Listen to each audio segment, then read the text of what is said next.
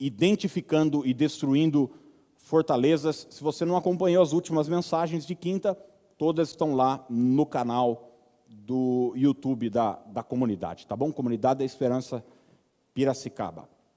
Segundo os Coríntios 10, 3 em diante diz assim: Porque embora andando na carne, não militamos segundo a carne. Porque as armas da nossa milícia não são carnais, e sim poderosas em Deus para destruir fortalezas, anulando nós sofismas e toda altivez que se levante contra o conhecimento de Deus, e levando cativo todo o pensamento à obediência de Cristo, e estando prontos para punir toda desobediência, uma vez completa a vossa submissão. Então, de cara, eu queria já deixar um princípio que eu tenho falado bastante, não só nessas últimas semanas, mas nesses últimos anos com a gente. Entenda que existe uma guerra na sua mente. Entenda que existe uma guerra na sua mente. Eu quero chamar a sua atenção para algumas palavras desse texto que a gente acabou de ler. O verso 4 vai trazer a expressão armas. Ele vai falar de milícia, ele vai falar de poderosas ou poder, ele vai falar de destruição, usar o verbo destruir, vai falar de fortalezas, o verso 5 vai falar de um levante que está acontecendo, o verso 5 ainda fala sobre algo que está cativo, e o versículo 6 vai falar de punição. Interessante que esses essas expressões que eu acabei de falar são termos militares que nos remetem a uma batalha, a uma guerra, a uma luta que está acontecendo. Mas note que o mesmo trecho que fala sobre esses, essas expressões de uma luta e de uma batalha trazem as seguintes palavras também. Versículo 4: sofismas. Verso 5: altivez e verso 5 ainda, conhecimento e pensamento. O que Paulo está deixando claro para mim e para você aqui é o seguinte: existe uma batalha acontecendo, e essa batalha está acontecendo na sua mente.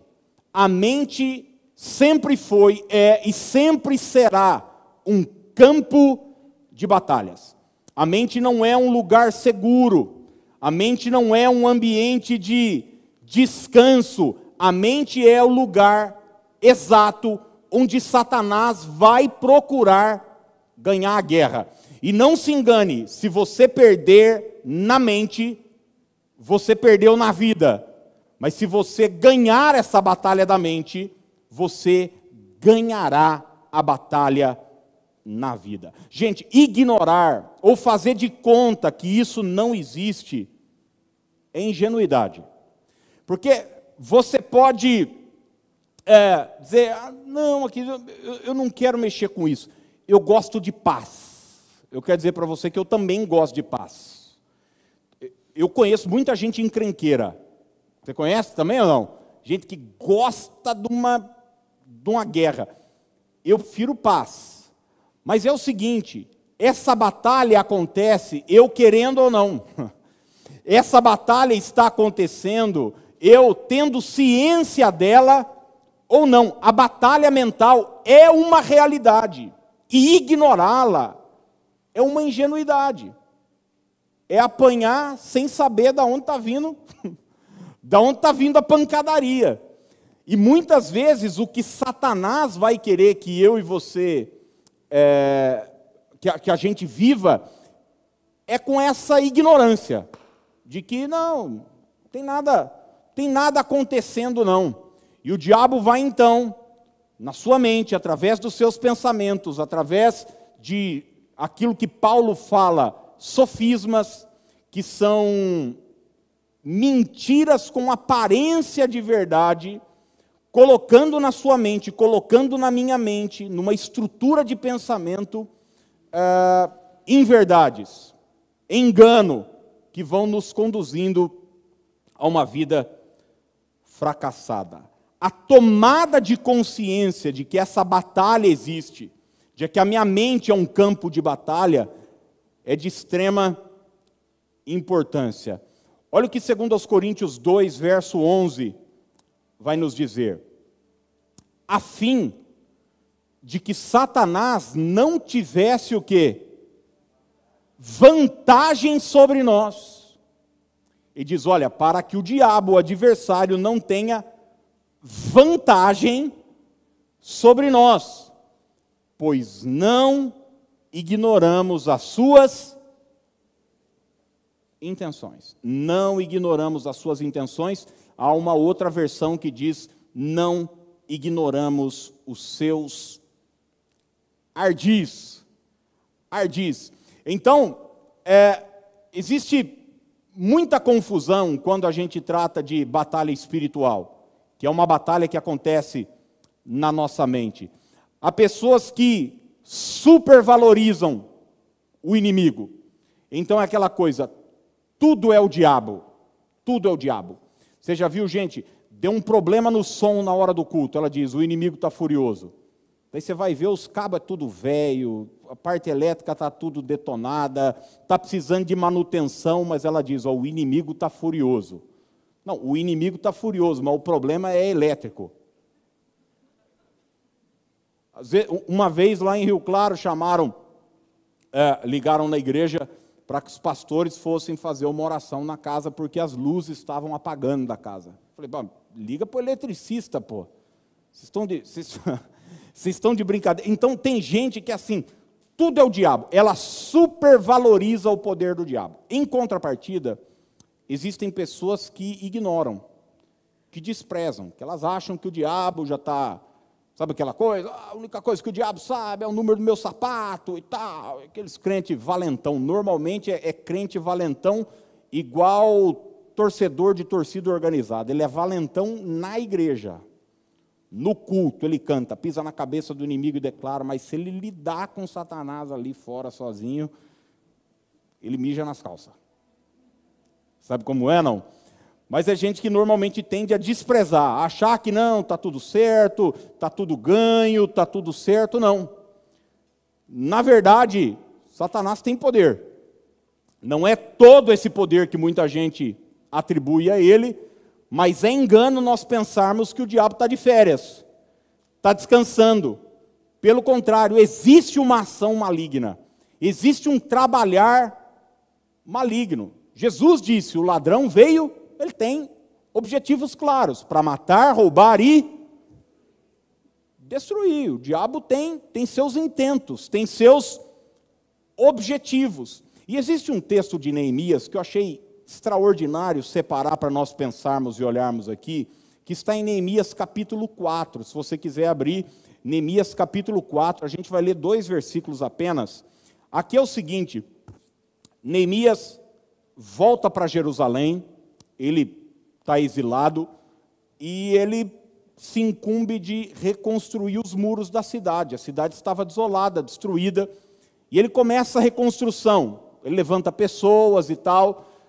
Só que Neemias começa a enfrentar uma grande resistência por parte dos adversários. Você vai ver lá Sambalate, Tobias e tantos outros nomes que vão surgir é, no transcorrer dessa reconstrução, de pessoas que começam a, a atacar Neemias, a julgar Neemias, a, a, desprezar Neemias, a falar uma raposa vai bater nesse muro, vai cair, e eles começam a armar situações para derrubar Neemias.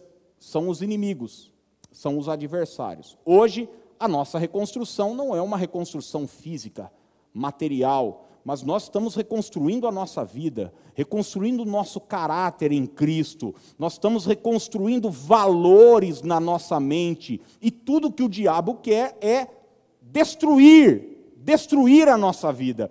E olha só o que Neemias 4,11 vai nos dizer. Enquanto isso, Enquanto o que? Neemias estava reconstruindo o muro, estava trabalhando, fazendo a obra de Deus. Nossos inimigos diziam: antes que eles se deem conta do que está acontecendo, cairemos sobre eles e os mataremos, acabando com o seu trabalho. Note essa expressão, antes que eles se deem conta. Tudo que o adversário estava querendo era que Neemias o desprezasse. Era que Neemias desconhecesse a sua estratégia. Ô, gente, você já viu um time de futebol que entra na partida de salto alto, achando, já está tudo ganho? Já viu isso? Não às vezes um atleta e tal, e ele não estuda o adversário, e ele não conhece o trabalho do adversário, e daí o adversário vai lá e pega de supetão. É exatamente isso que os adversários de Neemias estão querendo fazer com ele. Olha, deixa eles pensarem que nós não estamos fazendo nada. Então, o que o diabo quer é que eu e você acredite que ele é um bichinho vermelho mesmo, com chifrinho, vim até de vermelho hoje para ilustrar isso, é, com rabo, com, com garfo na mão, esse, esse adversário folclórico que pintaram para a gente. Isso aí é conversa para boi dormir, gente. E na verdade ele está tramando contra a minha vida, contra a sua vida, trazendo, como nós ouvimos no testemunho aqui, impressões, emoções, ideias, pensamentos, mentira, engano na nossa mente. E ele quer que você ache que não está acontecendo nada. Não, não, imagina, imagina, tá, tá tudo. Antes que ele se dê em conta, nós vamos destruir. A pessoa vai saber que morreu. A pessoa vai se dar conta que foi destruída quando a destruição já for uma realidade. Olha o que o verso 15 diz agora, Neemias 4 quando nossos inimigos descobriram que sabíamos de seus planos e que Deus os havia frustrado, todos nós voltamos ao trabalho no muro. Olha que coisa linda! Quando os nossos inimigos descobriram que sabíamos de seus de seus planos. Então é importantíssimo você ter essa consciência de que existe uma batalha acontecendo na sua mente e que Satanás vai fazer de tudo para conquistar a sua mente. Quando você sai para a vida, quando você acorda, pensamentos começam, informações começam, e ele vai usar, vai usar a mídia, vai usar a cultura, vai usar seus críticos, vai usar muitas vezes seus familiares, vai usar sensações, vai usar impressões para querer trazer o quê? Inverdade, engano, domínio sobre a sua mente, porque se o diabo dominar a sua mente, ele vai dominar a sua vida. Ele vai dominar a sua vida. É por isso que você vai ver a Bíblia toda essa expressão, vigiai. Vigiai. Esteja vigilante. Para quê, gente? Nós não podemos. Ser cristão não é uma colônia de férias, gente. Ser cristão é estar num campo de batalha. E você não pode estar num campo de batalha, como diz, como eu dizia quando eu era criança, morgano. Não sei se existe essa palavra. Deve, se não existir, nós estamos inventando ela agora. Morgano. Você não pode. Lembra do, do, do Spider, do Aranha, o, o Anderson, aquele, aquele lutador? Lembra dele? Não. Batia em todo mundo, lembra? Bateu, o cara era um. E, e lutava e tal, e não sei o quê. Daí ele começou a ganhar, ninguém ganhava dele. Daí ele começou a fazer o quê? Brincar. Lembra? Ficava lá, baixava, guarda baixa, sempre. E todo mundo, é, o cara é, o cara é o cobrão cara, o cobrão é o Spider. E ele ia lá, e ele ficava dançando até que um dia ele encontrou um pé na cara dele. O cara nunca mais levantou, velho. Não, não sei onde é que esse homem está. Quando você despreza o adversário, quando você ignora os ardis do adversário, você se torna uma presa fácil na batalha. Então tenha essa consciência: existe uma batalha acontecendo agora mesmo. Tem gente, por exemplo, que vem para o culto, fica com funiquito. A mente não, não presta atenção na batalha.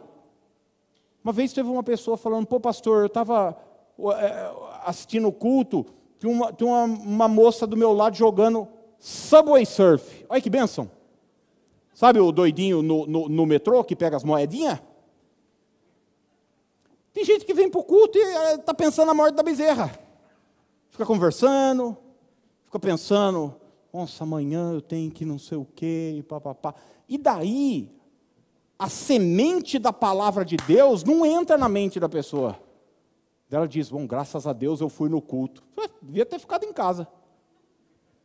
Cara, a palavra não tem ação, por quê? Porque sua mente, sua mente estava aberta para outras coisas.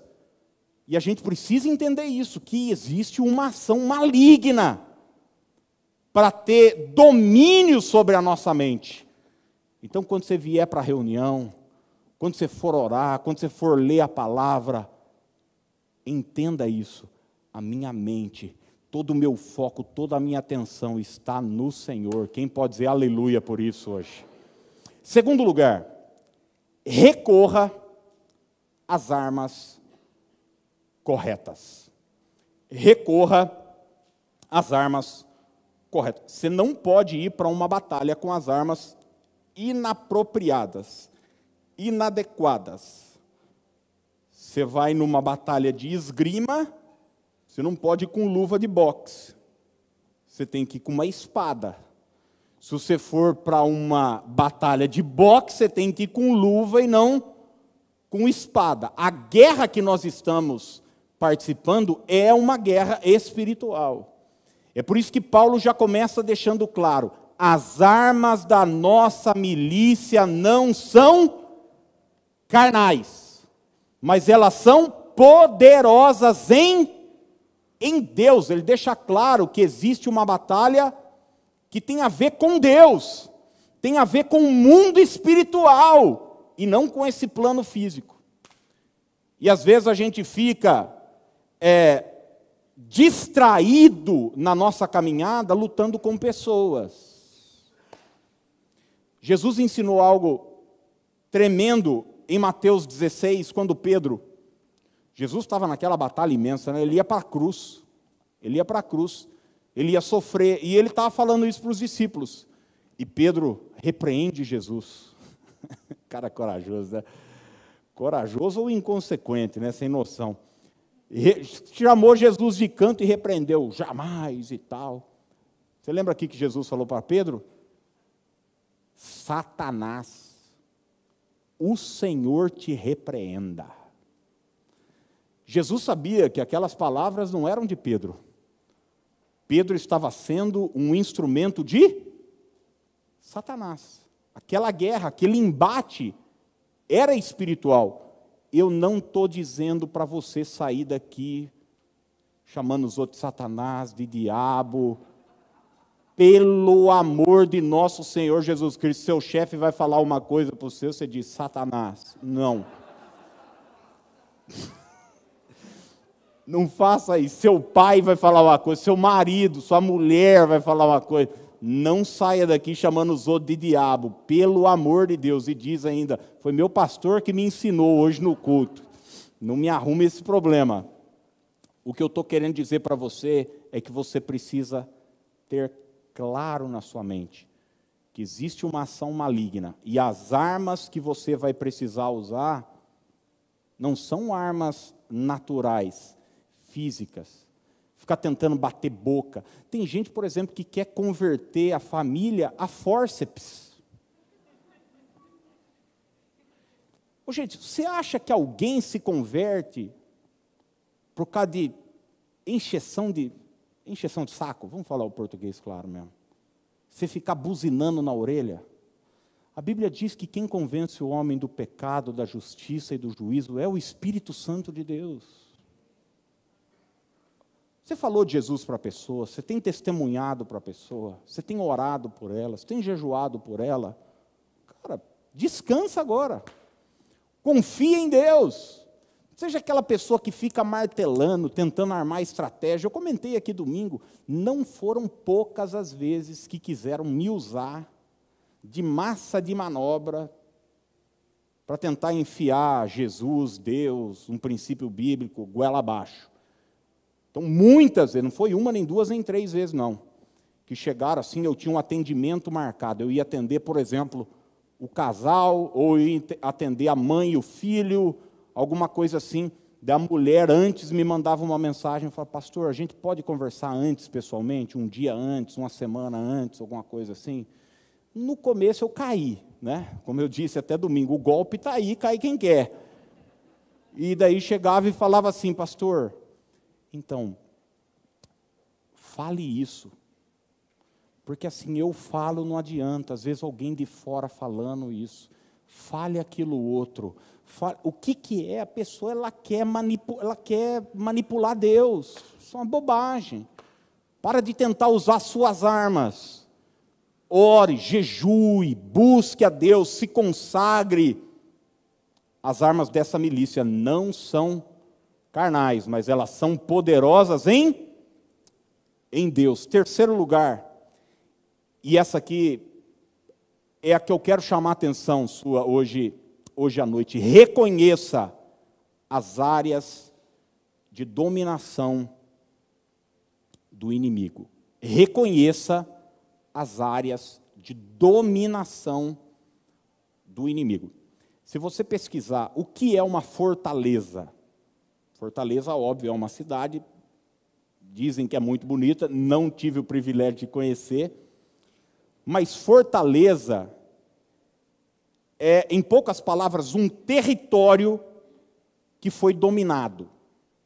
Então, por exemplo, existiu uma batalha, uma guerra, você sabe como é que as guerras aconteciam antigamente, daí um exército vinha e ele avançava sobre o território do inimigo, do seu adversário.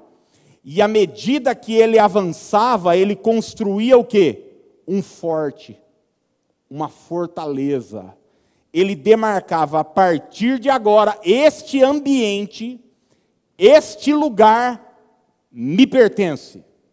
Então, entenda a sua vida. Nós estamos falando que a batalha acontece aonde, gente?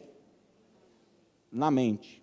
Entenda a sua vida, a sua mente, como uma região, como uma área. Tenta imaginar aí uma casa que tem vários cômodos. Satanás ele vai querer ir avançando, pouco a pouco. Ele toma uma região, por exemplo, a vida financeira da pessoa. Você deve conhecer muita gente piedosa, ama a Deus, boa, boa esposa, bom marido e tal, e não sei o quê. A vida da pessoa, cara, espiritualmente tá bom, mas financeiramente o um negócio, mas bicho, parece que o tranca-rua pegou e, e segura a pessoa. Não vai mais nem com reza braba, financeiramente. Às vezes não. A pessoa está indo bem nos negócios, mas tem um vício, uma área às vezes é o álcool, às vezes é a droga, às vezes não. Essa área está bem resolvida, mas é a, é a sexualidade da pessoa, é imoral, não consegue ser fiel e tal. É uma área, uma região. Quantas vezes eu atendi pais, mães, dizem, esposas, diz, pastor, meu filho é bom, meu filho, é, ele é trabalhador, mas pinga, ou cocaína ou crack. É uma coisa, uma área, um território onde Satanás conseguiu construir uma fortaleza. É uma área de dominação. E não se engane, se o diabo consegue imprimir um desequilíbrio numa área da sua vida, numa área da minha vida, ele é capaz de desequilibrar todas as outras. Quem entende o que eu estou dizendo? É assim, gente. Eu conheço pessoas o fato delas não conseguirem, por exemplo, ter uma vida financeira saudável, isso começa a afetar o casamento, começa a afetar o emocional delas, começa desequilibra todas as outras áreas. É assim na vida sexual do casal, é assim no temperamento da pessoa. Quantas pessoas você conhece, são boas, têm caráter, é gente de valor? Eu tenho um pastor que me vem à mente agora, cara, um homem de Deus, um pregador espetacular. Cara, o cara é o seguinte: você pode deixar a chave da sua casa para ele, o cofre, o segredo, a senha do banco, um cara honestíssimo. Mas o bicho tem um temperamento do cão. Mas quando eu digo do cão, é do cão mesmo. A última igreja que ele saiu, com aquele bateu num presbítero. É assim, é nesse nível. É nesse uma área. Uma área onde o inimigo conseguiu edificar uma fortaleza. Quantos profissionais você não conhece? O cara é bom, é joia, é bom, é trabalhador, mas não para numa empresa. Por quê? Temperamento. Eu não levo desaforo para casa. Comigo pão, pão, queijo, queijo bateu, levou. E ele às vezes até acha bonito isso. E a vida do cara não vai para frente, não avança, não para num emprego, só perde cliente. Por quê? Por causa de uma área onde existe um desequilíbrio. Um desequilíbrio.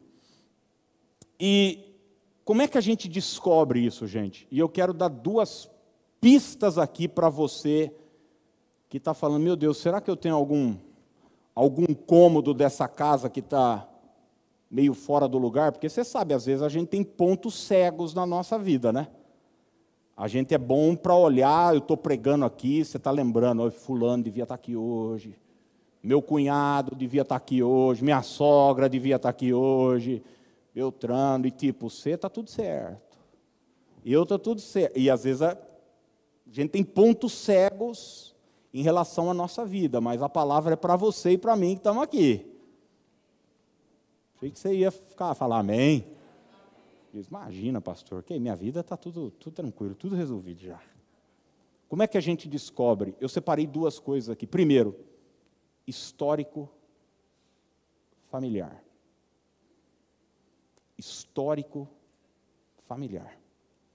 O diabo, quando consegue imprimir uma fortaleza numa família, a tendência é que isso passe de geração a geração.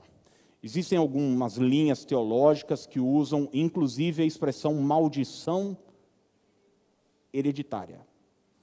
É, às vezes a gente acha que maldição hereditária, a gente tem a tendência de pensar aquilo como, ah, é, um, é uma mandinga que passa de pai para filho e não sei o que e tal. Na verdade, a, o comportamento, a, a, a ciência que estuda a mente vai ver isso como comportamento aprendido. Mas é muito comum você ver em famílias, o avô era de um jeito, o pai era de um jeito, o filho é de um jeito, e agora a geração seguinte está sendo do mesmo jeito. Por exemplo, jogador, mulherengo, às vezes, é, cara, um, um viciado em, em coisas. Às vezes você vê numa família como o divórcio é uma coisa constante, recorrente. O avô não deu certo. Falência. Você vê, o que é isso, gente? Áreas de dominação. Então é necessário você jogar luz sobre sua família, conhecer seu histórico familiar. Eu falava hoje num atendimento. Olha para Abraão. Abraão era homem de Deus. Mas Abraão, por exemplo, mentiu. E não foi uma vez, não. Ele, para se ver livre dos inimigos, ele combinou com Sara, sua mulher, o seguinte: quando a gente chegar lá, diz que Sara era muito bonita, Gente, eu, olha, uma das primeiras coisas que eu vou fazer no céu é querer conhecer Sara. Porque, cara, ela tinha 80 anos já. E Abraão tinha medo dos caras pegar ela de tão bonita que ela era. Eu falei, mas que velha é essa?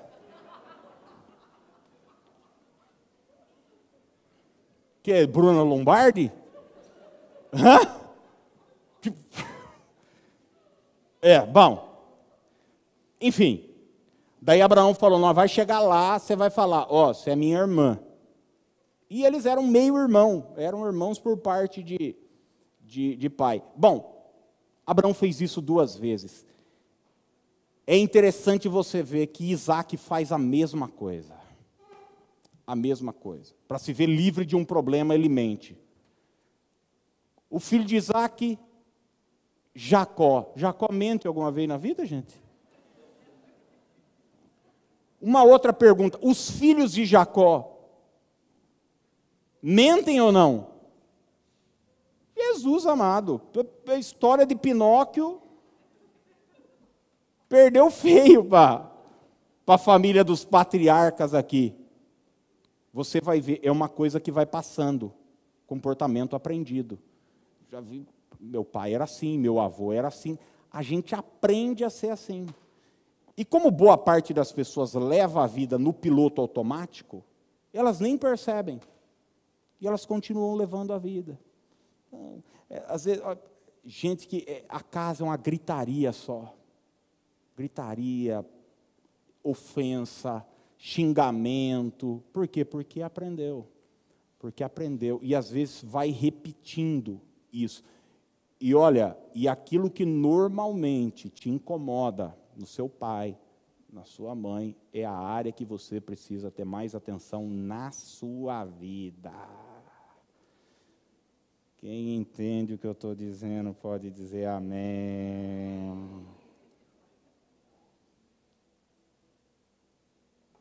O que é que mais nos incomoda nos outros, gente? É o que a gente é falho, né? Então, atenção ao histórico familiar. E a segunda coisa que eu deixei aqui, como é que a gente descobre onde existe uma fortaleza? Pecados recorrentes. Repita isso comigo, diga: pecados recorrentes. Então, os pecados recorrentes são um indício, uma evidência de que existe uma fortaleza, de que existe uma área de dominação na sua vida, onde Satanás está dominando. Você perdeu o território, ele está fazendo a festa. É uma área, ele foi lá e, e pegou. E pegou. E agora você precisa sair dessa. Você precisa reconquistar essa área, essa região, às vezes suas emoções. Tem gente que o diabo deita e rola em cima das emoções dela. O emocional. Eu contei para vocês, já uma vez eu marquei um, um, compromisso com uma pessoa, na verdade eu estava tentando marcar um compromisso com uma pessoa, no outro dia ele falou, ah, amanhã tal, a gente se encontra. Eu falei o seguinte, olha, me manda uma mensagem amanhã, porque eu não sei como é que eu vou acordar. Falei, meu Deus, eu acordo normalmente é com despertador, saio da cama, tomo banho e vou para os meus compromissos mas é aquela pessoa que ela está à mercê do quê? Do sentimento, das emoções. E ela fica vulnerável, vulnerável. Eu não tenho força para reagir. A conquista foi tão grande já, a dominação. E isso é tão recorrente que a pessoa diz: Cara, eu sou assim. Ela já assumiu isso como parte da sua identidade. Identidade. Eu tive uma ovelha que ela dizia assim para mim, pastor, a minha depressão. A mim, ela é minha, pastor. Ela fala com a boca cheia, como quem diz o seguinte: não queira me arrancar ela de mim. Fui no cartório, registrei, reconheci firma, ela é minha. Ela é minha. E a pessoa vai achando essas coisas comuns. Normalmente, as áreas de dominação, no que diz respeito a pecados recorrentes, tem a ver com pecados secretos, pecados ocultos, escondidos, às vezes que estão aqui, ó, dentro, sejam eles práticas para fora, como pecados sexuais, como tantas outras coisas, como bebedeira, como tantas outras coisas ou até mesmo sentimentos, desejo de vingança, ódio, ressentimento, coisas que a pessoa vai levando, desejo de se matar, tirar a própria vida. Efésios 4, 27 diz o seguinte: Não deis lugar ao diabo. Não deis lugar ao diabo. Ô, gente, na minha adolescência eu joguei bola. E você não precisa ser jogador de futebol para saber disso. Que quando você tem no time adversário um Cristiano Ronaldo, um Neymar, um Messi, um jogador habilidoso, você não pode dar espaço para o cara, você tem que marcar em cima. Vai fazer o quê? Você vai dar espaço para o Neymar deitar e rolar? Você tem que marcar em cima, de preferência no tornozelo dele, já no começo do jogo, que é para o cara já ficar mais ligeiro e, e ir lá para o outro lado. Normalmente é assim. Antes do fair play era assim. É, o cara já chegava e falava: aqui não. Aqui não. Já chegava o primeiro zagueiro no primeiro minuto do jogo e já chegava junto. Eu estou dando esse exemplo para dizer para você que tem muito cristão dando muita barda para o diabo, brincando com sentimentos, brincando com emoções, com pensamentos. Há quem diga, existe até uma teologia que é pregada aí, o diabo não conhece os meus pensamentos. Ah, não. Eu estou para falar para você que a boa parte dos seus pensamentos foi ele mesmo que botou na sua cabeça. Ou é só comigo? Ou é só comigo, gente? O diabo é sagaz, é astuto. E quando a gente dá espaço para ele, por exemplo, dê margem para o diabo quando ele quer trazer no seu coração e na sua mente ofensa. Alguém te criticou, seu esposo ou sua esposa ou um filho foi áspero com você, falou uma palavra meio atravessada, dá espaço para isso crescer dentro de você, para você ver onde vai parar. Daqui a pouco isso vai virar raiz de amargura. E daqui a pouco você já matou a pessoa dentro de você por causa de uma palavra. Quantos relacionamentos terminaram por causa disso? Por causa de palavras. Ao invés da pessoa dizer o seguinte: aqui não, Satanás e liberar perdão, e conversar, e acertar, ela deixa. E Satanás vai tomando território emocional, mental, e daqui a pouco a pessoa está toda machucada, destruída por dentro, amarga, ressentida, cheia de frutos podres, porque dentro existe uma raiz, que é uma raiz de amargura que foi ficando, foi ficando, foi ficando. Ô, gente, é por isso que eu falo para vocês: perdoa e perdoa logo.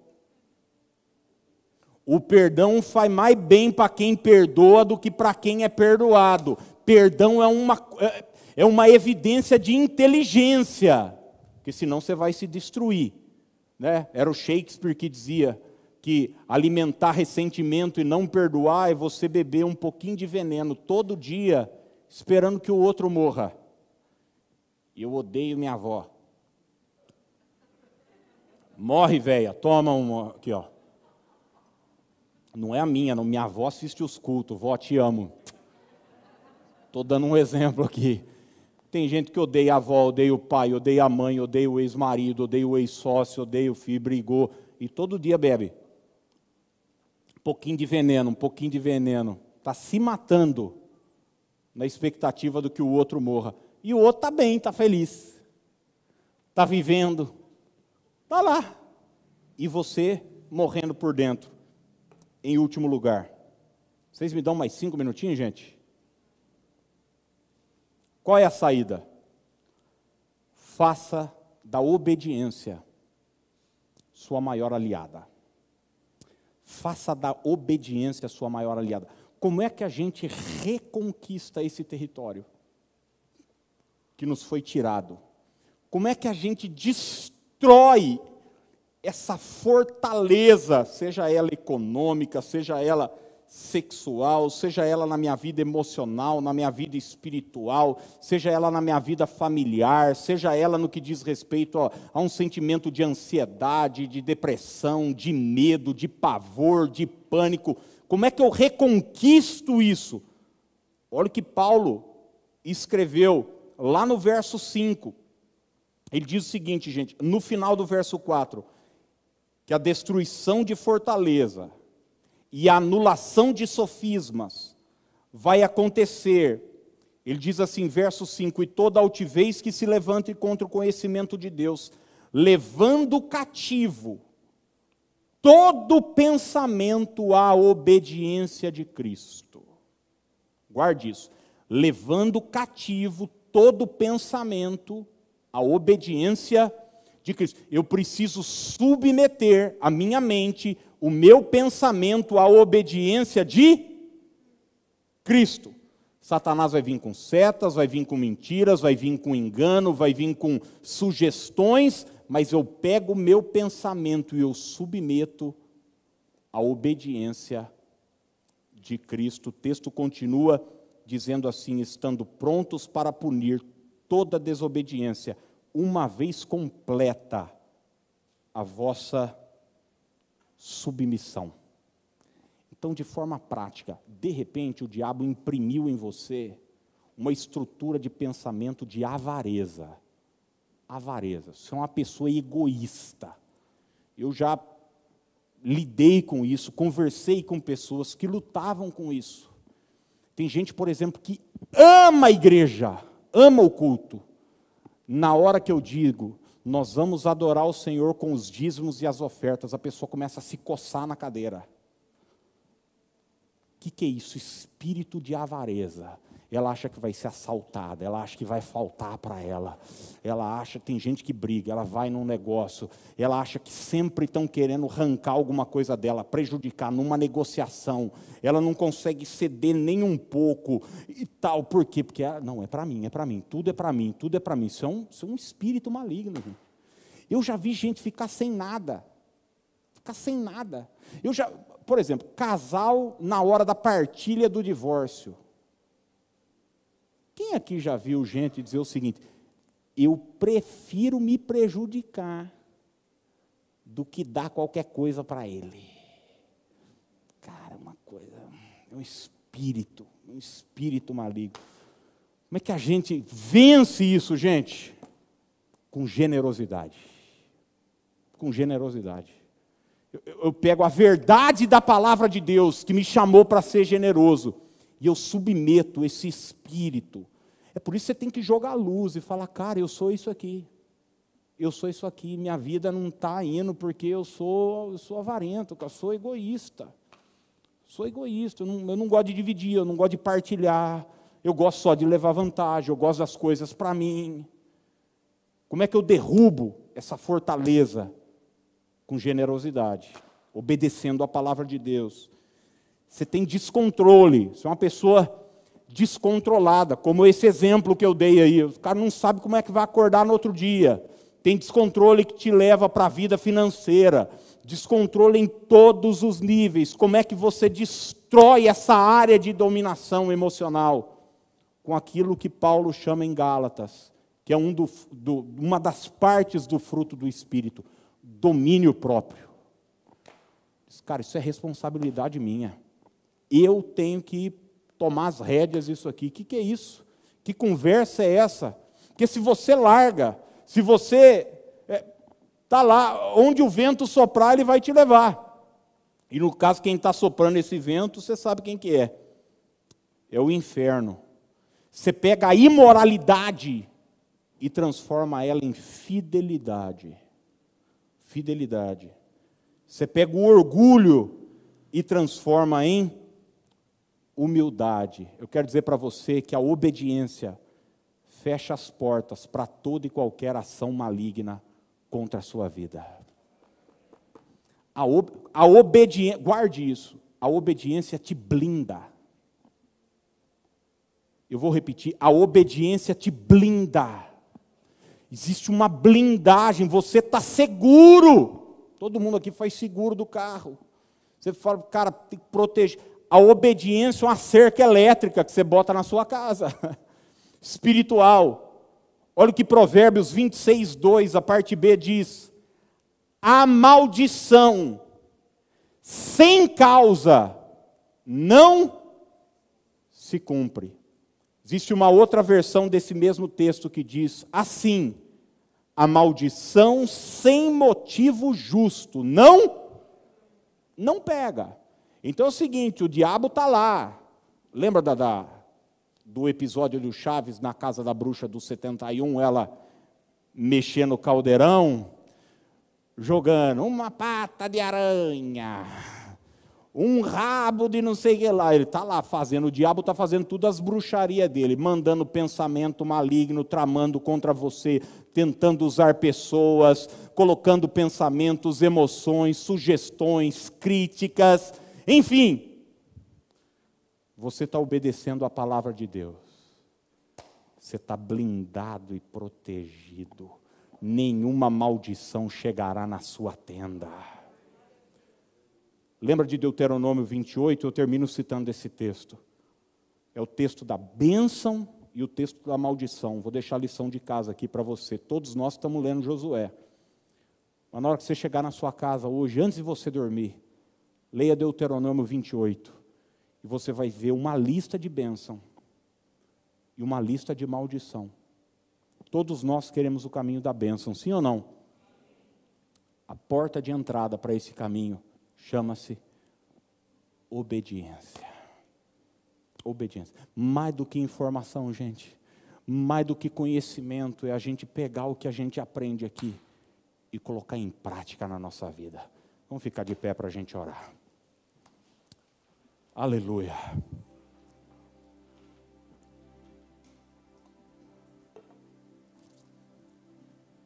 Existe uma batalha. Você precisa usar as armas corretas. Você precisa identificar quais são as fortalezas que estão te prendendo. Algumas delas o diabo vai dizer para você assim, por exemplo, uma fortaleza que traz miséria. Ninguém na sua família come, consegue prosperar financeiramente. Sua mãe não prosperou, seu pai não prosperou, seus avós não prosperaram, e você também está numa draga desgramada. O diabo vai querer dizer para você assim, ó, é isso aí mesmo, é karma, é, é, é sua sina. Jesus disse: os pobres sempre tereis convosco. Mas Jesus disse que os pobres iam estar com você, não é que é você. Pode estar comigo, mas tem que ser eu. Você vai assumindo, cara, a miséria e vai vivendo sempre uma vida dependendo dos outros, dependendo da ajuda. Você tem que identificar, cara, o diabo está deitando e rolando a minha vida aqui nessa área. Eu preciso, eu preciso reagir. Eu preciso jogar luz sobre isso. O Senhor veio para trazer vida e vida em abundância. Eu quero prosperar, poxa, eu quero crescer, eu quero progredir na minha vida. Sim ou não, igreja? em todos os níveis. Joga luz sobre isso. E em nome de Jesus, obedeça. Pega. O que, a Bíblia diz sobre? Por exemplo, estou dando um exemplo de finanças. O que, a Bíblia diz sobre finanças?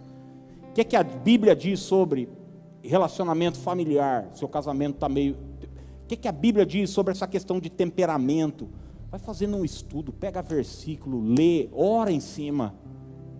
Você vai experimentar grandes milagres da parte de Deus no nome de Jesus.